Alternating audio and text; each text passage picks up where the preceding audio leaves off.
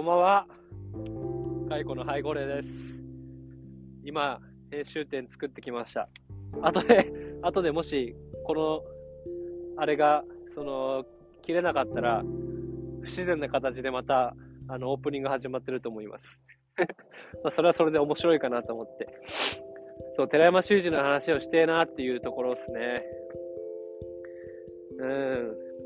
あのー、いや、まあ、青森出身っていうのが、やっぱ同じ、俺山形出身なんで、その、すごいちょっと近さ感じますよね。なんか東北のね、東北の近さ感じてて。プラス、俺の中の勝手なイメージですけど、寺山は、もちろんその、煮えたぎってるような怒りみたいな力もあれば、それこそ、国家、社会かみたいな悩みだったり、まあ、あとは家族の悩みだったり、そういうものを抱えてて、なんかもう勉強しかに言え場がなかったじゃないけど、なんか、俺にはそういう風に見えてるんですよ。まあまだ、ね、お前寺山何も分かってねえって言われたらまあ、申し訳ないですけど、まあでも俺にはそういう風に見え、多分、まあ俺自身がそうなんで、同じ感覚の人をそうやって重ねようとしてるとは思うんですけど、なんかその、まあ俺自身が俺にはまだ知性があるっていうふうに思いたい自分がいて、寺山もその本を読んでると、もうあっちこっち行くんですよ。引用が。哲学だったり、競馬だったり、ボクシングだったり。あとはジャズか。ジャズだったり、あと詩だったり、まあ文学だったり。こどんだけどこまで行くみたいな、よくそんなことまで知ってるなって思うんですけど、物事伝えるのにそんな人に分かられない喋り方するかって俺は思っちゃうんですよ。ちょっと絶対、ちょっとペダンティックなとこあるでしょって 思っちゃうみたいなね。まあ、わかんないですけど。まあまあまあ、まだね、最近知ったばかりなんで、寺山に関しては。もっと掘っていって、その感覚変わったら、捉え方変わったらまた話したいなと思うんですけど、今そういうふうに思ってて、まあ、俺自身がそれでちょっと救われてるみたいなところがあって、まあ、勘違いだとしても救われてるってことはいいってことじゃないですか。うん。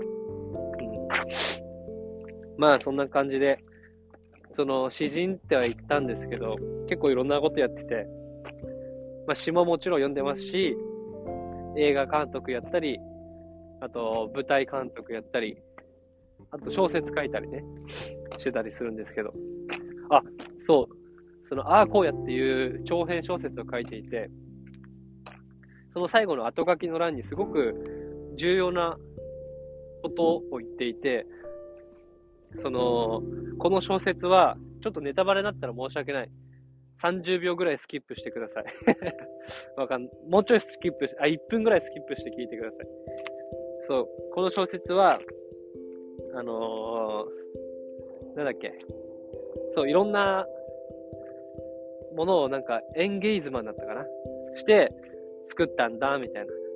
で、そういうものにこそ、同時代人とのなんかコミュニケーションを生む何かがあるんじゃないかって言ってるんですよ。どういうことかっていうと、そのエンゲイズマン、エンゲイズマンで合ってるのかな、概念。っていう、まあ、美術の文脈の概念があって、その、あの、ダリとか、なんて言うんだっけ、あれ。あ、そうそうそう。失礼、ゲップした。失礼とか言ってゲップした。えっ、ー、と、あの、何やったっけ。あ、あ、あ、やべ、言葉された。えっ、ー、と、超現実、超現実主義だよ。ほら。ミニマリストじゃねえし、なんだっけ。ああ、言葉が出てこねえ。くそ、金曜の夜だからか。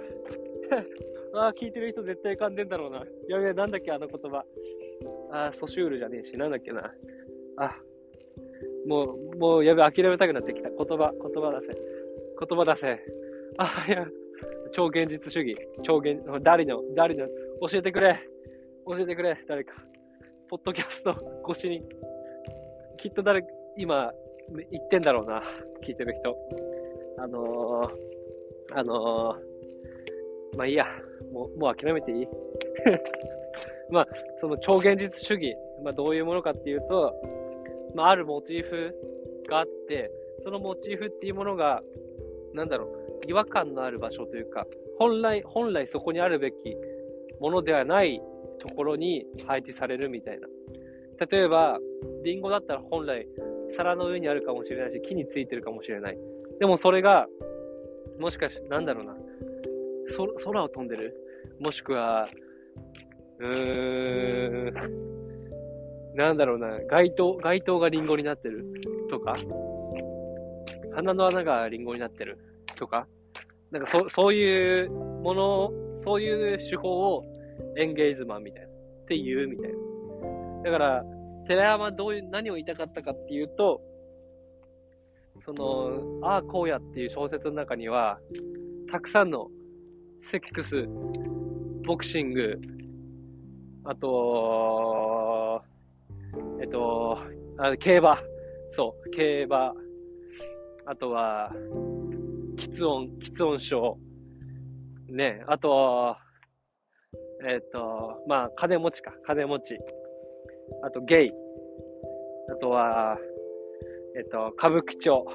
なんか、そ、そんな、一つの、ある、なんか、ね、どういう文脈でそそいつらが繋がるんだみたいなところ、するじゃないですか。ボクシングと競馬っていうものが、ああ、こうやって小説の中で繋がっちゃってるんですよ。でこれ、これが同時大臣とのコミュニケーションのきっかけになるんじゃないかっていうことを言ってて、俺めっちゃそうだなって思うんですよ。めっちゃそうだなってめちゃくちゃ思ってて。プラス、俺って同じ時代に生まれた人に対して縁を感じてるんです。何言ってんのって思うかもしれないですけど、なんか同じ時代、なんか過去を振り返ると、それが一つ、まあ、その、個々の学校の山形さんが言ってた、まあ、先生なんですけど、山形さんの概念じゃないですけど、時代の装いみたいなものを感じるんですよ。その過去を振り返るとね、例えば古代ギリシャの古代ギリシャの装いみたいな、時代の装いみたいなのあるんですよ。だから、同じ時代に生きてる俺らって、例えば100年後の人から見たら、俺らのこの21世紀の装いみたいなものがあると思うんですよ。そう思うと、なんか同じ時代に生きてる人たちに対して俺すげえ縁を感じてて、同じ時代生きてるだけで俺はもう仲間やっていう意識とか、友達になる可能性があるんだって、まあ、気分がいい時はそういうふうにポジティブに考えられるんですよ。で、その感覚をすげえいい言葉で言ったなというか、同時大臣っていう言葉、めちゃくちゃいい言葉だなって思ったりしたんですけど、そう、同時大臣とのコミュニケーションって難しいじゃないですか。みんな自分の派閥で生きるじゃないですか。だから、そこの同士が繋がればいいのにってめっちゃ思うんですよ。極端な話、昔だったら、そのマルクスの、マルクスの時代って言っても、ちょっと難しい話になるかもわかんないですけど、株構造と上部構造みたいなのがあるわけじゃないですか。もしくは、その、第3身分、第2身分、第1身分みたいな。みんなその自分と近しい人ばっかりと仲良くなるじゃないですか。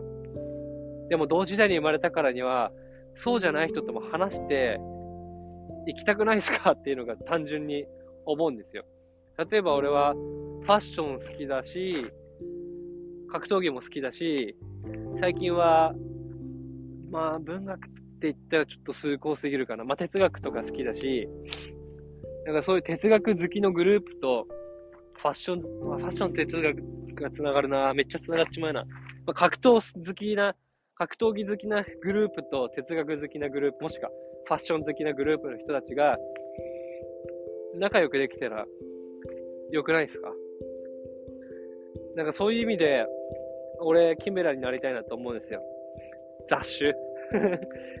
まあ、そもそもが俺、血筋的に中国人と日本人の雑種なんで、なんか、俺ってそもそも雑種だからもうどんどん雑種になりてみたいな気持ちがずっとあって、なんか、そうやって人々と人、出会うはずのなかった人と人が、俺がいたから出会ったみたいになったら嬉しいじゃないですか。それで仲良くなれたら特に。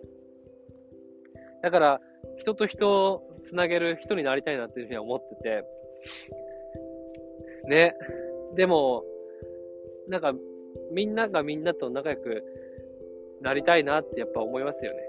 それは誰でも思うと思うんですけど。ね。でもそれがやっぱり難しいなっても思います。うん。いろんな問題があって、俺は基本的に性善説を信じてて、性善説って、まあ、何かわからない人のために言うと、みんなはきっと生まれた瞬間から、瞬間、なんだろうな、絶対根はいいやつなんだっていう考え方。絶対根はいいやつだっていう考え方。なんですけど、俺も基本そうなんですけど、みんな絶対最初はいいやつだったっていう立場なんですよ。そっからどんどんどんどんいろんな紆余曲折を経て、なんか、うん、悪人に見えちゃうみたいな形になる人もいるし、そういう人と関わって俺がいいって思えるかどうか、それでも俺がいいと思えるかどうかは別だなって思ってます。こいつはもともとこういう風な絶対いいやつだったに違いないって思ったとして、でも今のその状態を見て、だから昔いいやつだったから今もいいやつだって思えるかって言ったら、ちょっと難しいなっていうのは思って。だから、その聖者になれない、聖者になれないみたいな嘆きみたいなものを抱えたりもしてるんですけど、まあでも、そこは諦めて、うん、生きていくのが俺にとっての健康なのかなって思ったりもします。ね、難しいな。なんか俺にはそういう才能がねえんだなって思っちゃったりもするんですけど、まあわかんないです。でも、ね、人、人であるからにはなんか、うん、あんまり区別せずに生きていけ、いきたいなっていうか、ふうには思うんですけどね。でも自分の身を守っちゃうから、自分で精一杯で、うん、難しいなって思います。いやー、ね。俺、ブルーハーツ好きで、聖者になってならなくていいって言うんですよ。あ、あれはいいっすよね。なんか、愛がなんだ、もうなんかすぐ、なんかの映画みたいな言葉を言っちゃったけど、な、愛ってなんだよって、すげえ考えるんですよ。愛についてはもうめちゃくちゃ、めちゃくちゃかん考えたし、まだ考え足りないぐらいですけど、うん。結論、あ、俺は愛ある人間になれない気がするっていういうところなんですよ、今。うん。自分がある人間の裏切りで死ぬときに、みんなに向かって、あいつは知らなかっただけだって言って死んでるかって思うと、あ俺無理、俺死ぬ寸前、お前ら、お前らみんな死んじまえとか言ってし殺される気が します うん。お前らぜ全員絶対乗り殺してっからみたいな声荒げて死ぬ気がします、俺は。そういうシチュエーションだったらね。でもね、俺はだからもう無理だなって。そんな全ての人を需要なんてできねえって思っちゃった。思いました、最近は。うん。で、そもそも、ちょっと言い訳がましい話になりますけど、俺児童養護施設でまあ過ごしてきて、まあ今から言う話は最低って思ったとしても事実だから聞いてほしいんですけど、その、俺はこいつらとは違えっていう意識でずっと生きてきたんですよ。俺はこいつらと一緒に住んだ。こいつらは勉強もできねえ、運動もできねえ、友達もいねえ、もう養護施設に通う通うだけのやつら、みたいな。そんなことをガチで思ってたんですよ。その当時。本当に思ってて、正直今は思ってないって思ってるんですけど、その、どこか人を見下してしまう癖っていうのは、もうずーっとあるんですよ。で、やっぱ自分なりにそれってなんでそうなったのかなって思うんですけど、やっぱり、その、親のもとで暮らさない分、その、大人が自分を受容してくれる、承認してくれるみたいな場がなくて、だから、ただただ周りを下げて、自分を、確固たる自分として持ち続けるしか、俺には方法がなかったんだなっていうふうに自分では分析してて、まあまあ、だからしょうがないって言いたいわけじゃないんですけど、うん。まあそんな背景があって、こうなっちゃったのかなって思ってて、そう。だからどうしても、どこかで人を差別してしまってる自分が中にいて、ああ、俺は政治になれねえんだなっていうふうに思って、ね、思ってます。だからバランスをとってるって話ですけど、そうやって多分やってないといけないんだなっていうふうに自分がね、思います。うん。でも、そういうふうに、まあ、ある程度分析できているからこそ、今その施設の状態を、まあ、仲いい職員がいるんで、よく聞くんですけど、見てるとやっぱ悲しいっすよね。うん。やっぱある程度、その、社会でうまくやっていけてる、まあ、学校だったり、バイトだったり、っていう人が、同じ屋根の下で暮らす人をやっぱり差別してるんですよ。まあ俺自身もそうだったんで、めちゃくちゃ気持ちわかるんですよ。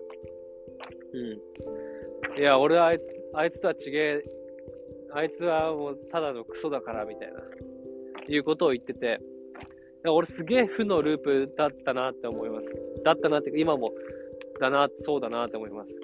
やっぱ、やべえから、やべえから施設に来てるのか、もしくは施設に来てやばくなったのかっていう問題がずっと職員の間でも、俺の中でもずっとあって、でも俺やっぱり、やべえから施設に来たとは思えないんですよ。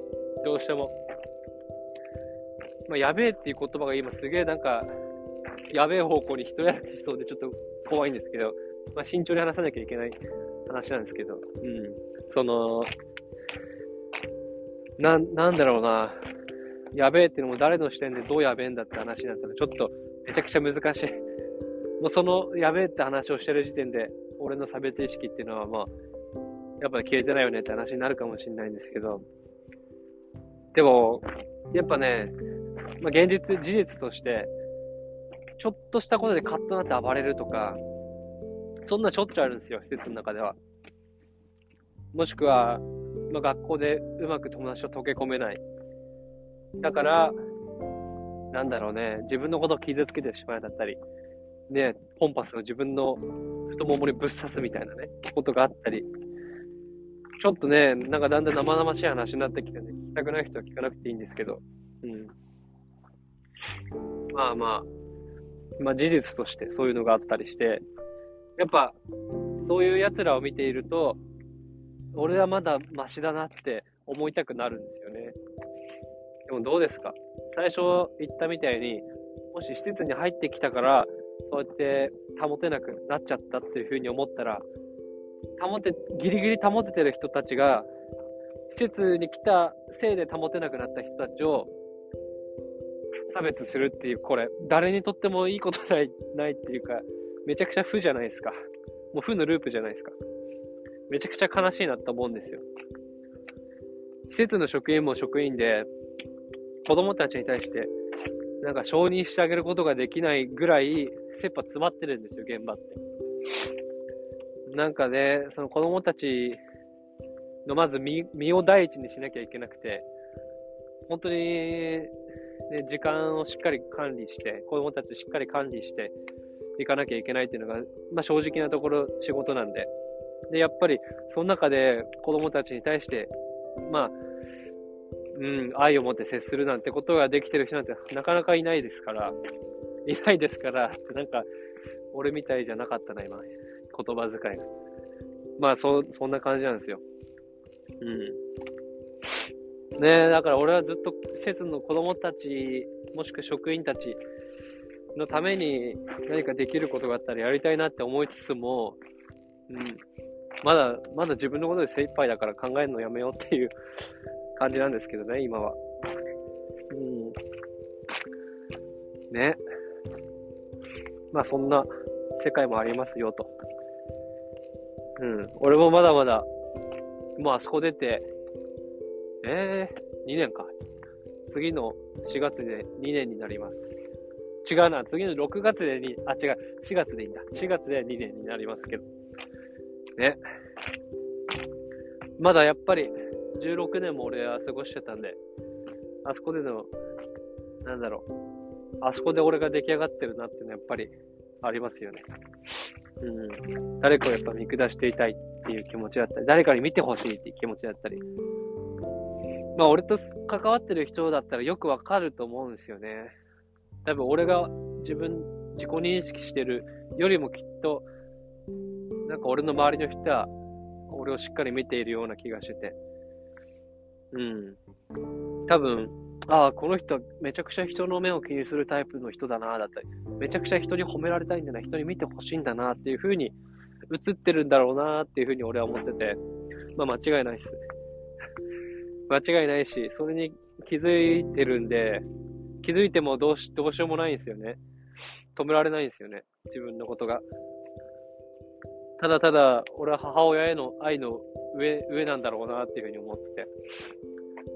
まあなんで、ね、そういう母親を求めたって、もしくは彼女だったり、心の拠り所を求めたってしょうがないなって最近思い始めて、まあ、俺のね、すげえ憧れてる人は、もう心の拠り所はもう自分だよってもう、もうね、割り切っちゃってめちゃくちゃかっけえと思ったんですけど、まあ、俺もそうやって生きてえなっていう感じですよね、今は。うん。まあ、そんな感じっすよね。なんだろう、今何分だ？もう変なとこまで歩いてきちゃったよ。わあもう49分か。半分来たな。さっき多分25分ぐらいであれやめたもんな。編集点作っとくか。いや、でも次の話題、もう話したりねえもんな。やべえな。すげえよな。てか俺普通に、これすげえんじゃねえかなって思ってきた。ずっと喋ってんだもん。ずっと喋ってんのすげえな。うーん、よし。編集点作っとこう。そんじゃ、また、おやすみなさい、皆さん。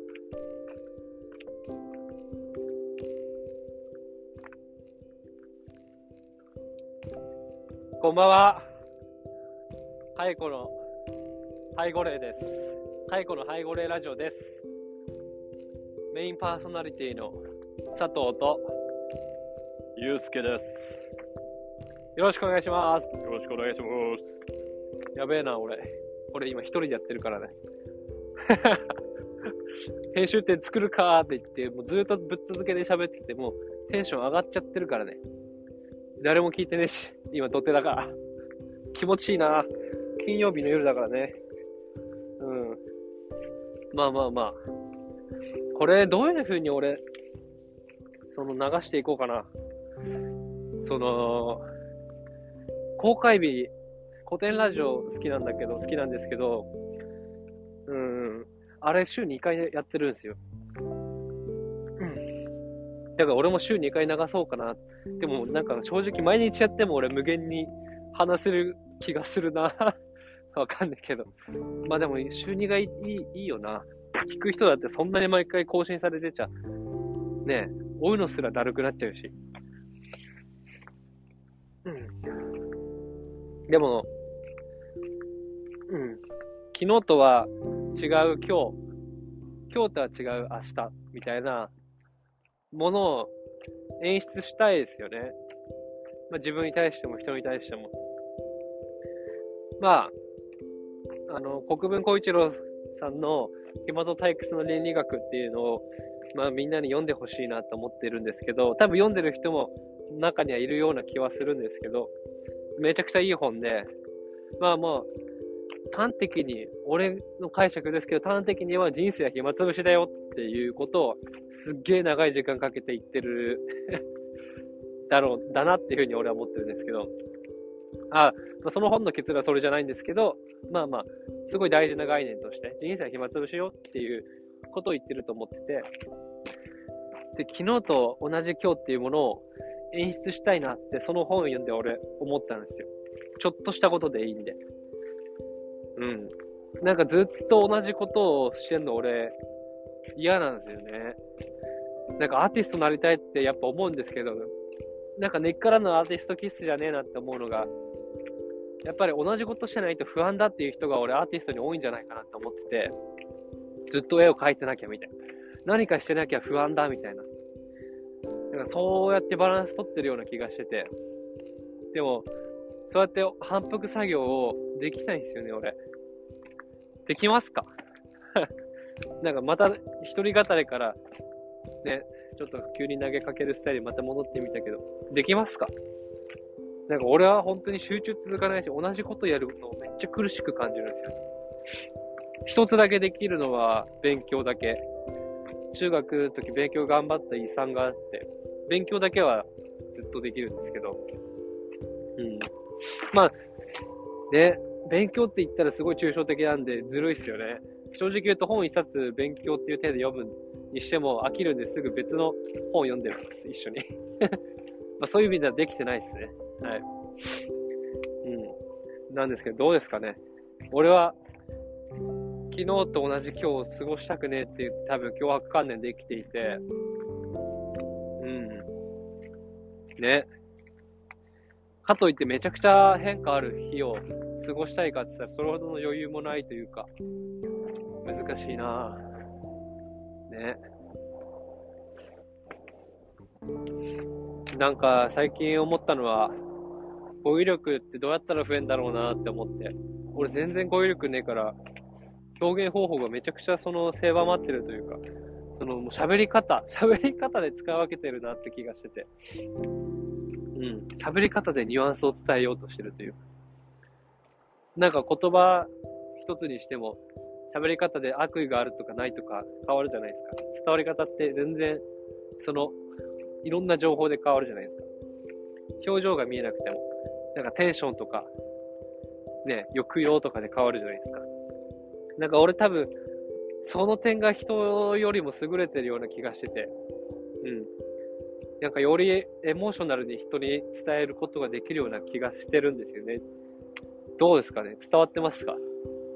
エモーショナルに なんか俺はそんな才能が自分にあるような気がしてるんですよね。昔から。うん。だからなんかそれに頼りすぎてるような、なんか語彙力ねえなってめっちゃ思うんですよね。うん。なんか語彙力ってどうやってつけんだろうなっていう。ね。すんげえスラスラと難しい言葉めっちゃ喋る人いるじゃないですか。なんでよくそんなな言葉使えるな、みたいな。よくそんな喋れるなって、俺もそうなりてえなと思うんですけどね。何の話してんだ、誰の話してんだって思うかもしれないけど。ね。いやー、あ、そう。昨日 めっちゃ話飛ばしますけど、ワープしますけど、昨日映画見たんですよ。えー、っとね、あのー、日活って知ってますか？日活。日活ロマンポルノとか。そまあ、その日活っていう映画会社があるんですよ。60年代ね、黄金期を迎えてた、黄金期を迎えた日活っていう映画会社があって、最近その日活の映画を見るのにハマってて、で、昨日、木曜の昨日、えー、っと、あれ、あれ、なんだっけ、あの、ほら、ほら、なんだっけ俺、あの、名前よ、忘れた。わあ、シュールレアリズムだ。そっちじゃねえのに。そっち思い出しちゃったよ。うわ、今これ、聞いて、全部聞いてる人絶対めっちゃ面白かったに違いねえ。ああ、シュールレアリズムだ。違うんだよな。昨日見た映画はね、えっとね、あ、赤いハンカチよ。赤いハンカチ。赤いハンカチをね、あの、見てね、すげえ良かったんですよね。なんかもう、なんだろう。まあまあ言っちゃえば大衆、大衆向け映画だなではまあもちろんね、思ったんですけど、大衆映画でも、なんだろうね、やっぱ今のとはすごいまた違った時代、時代感を感じて、すげえいいなって思いました。あの時代はもうやっぱ、もう家がめちゃくちゃ近いというか、もう繋がってんじゃないかぐらい家が近くて、東京の。うん。もう木で、ガラスで、もう隣んちの、もうわーわー喋ってる声がめちゃくちゃ聞こえるみたいな。で、家の中に何世帯んだろう ?3 世帯ぐらい、3世帯じゃない。3世帯か。い、いるのかな？すげえ、6人、7人とかなのかな？ものすごい騒いでるのが隣の家から聞こえるみたいな。あれめっちゃいいって思いましたね。なんか、核家族が進んで、しかも最近はね、コロナもあって、より人と人の距離が遠くなって、もうもうめっちゃ加速してるじゃないですか、人の距離の遠さが。もうね、そのメタバースじゃないけど、そういう世界もものすげえ広がってて、例えばフォートナイトだったり、例えばゼペットだったり、もしくは仮想現実ではなく、まあ、インスタだったり、ツイッターだったり、そういう SNS の世界だったり、人と人の距離が、フィジカルな距離がめちゃくちゃ遠くなっていく中で、やっぱり、そこに対してものすごい寂しさを感じてるんで、俺が、まあ、その時代生きたわけじゃない、なんか感じてて で、やっぱその人の距離の近さにすげえいいなって思っちゃいますよね、昭和の。まあ、その映画が、その、日活っていう、その、高度経済成長成長期に黄金期を迎えてて、その当時の日本ってめちゃくちゃみんなが仲間っていう意識があったんですよ。やっぱ日本がみんな力を合わせて頑張ってるぜみたいな空気感があったんで、その中の映画なんで、やっぱね、人の距離がいいなって、まあ映るのは当然なような気もするんですけど、やっぱちょっと憧れますよね。うん。そんで、めっちゃいいシーンがあって、超、めっちゃどうでもいいシーンのネタバレしますけど、今から赤いハンカチの。あの、裕次郎が、石原裕次郎がいて、石原裕次郎、あ、もっと前、ごめんなさい、ちょっと、軽く、その映画の描写をすると、石原裕次郎が主人公で、ヒロインが浅岡瑠璃子。で、悪役で石原裕次郎の元同僚、警察の時の元同僚の男がいて、まあ、悪役といってもなんか、憎みきれない悪役みたいな役なんですけど、がいると。まあ、その三角関係を描いた、えー、映画みたいな感じなんですけど、まあ、石原裕次郎は、その、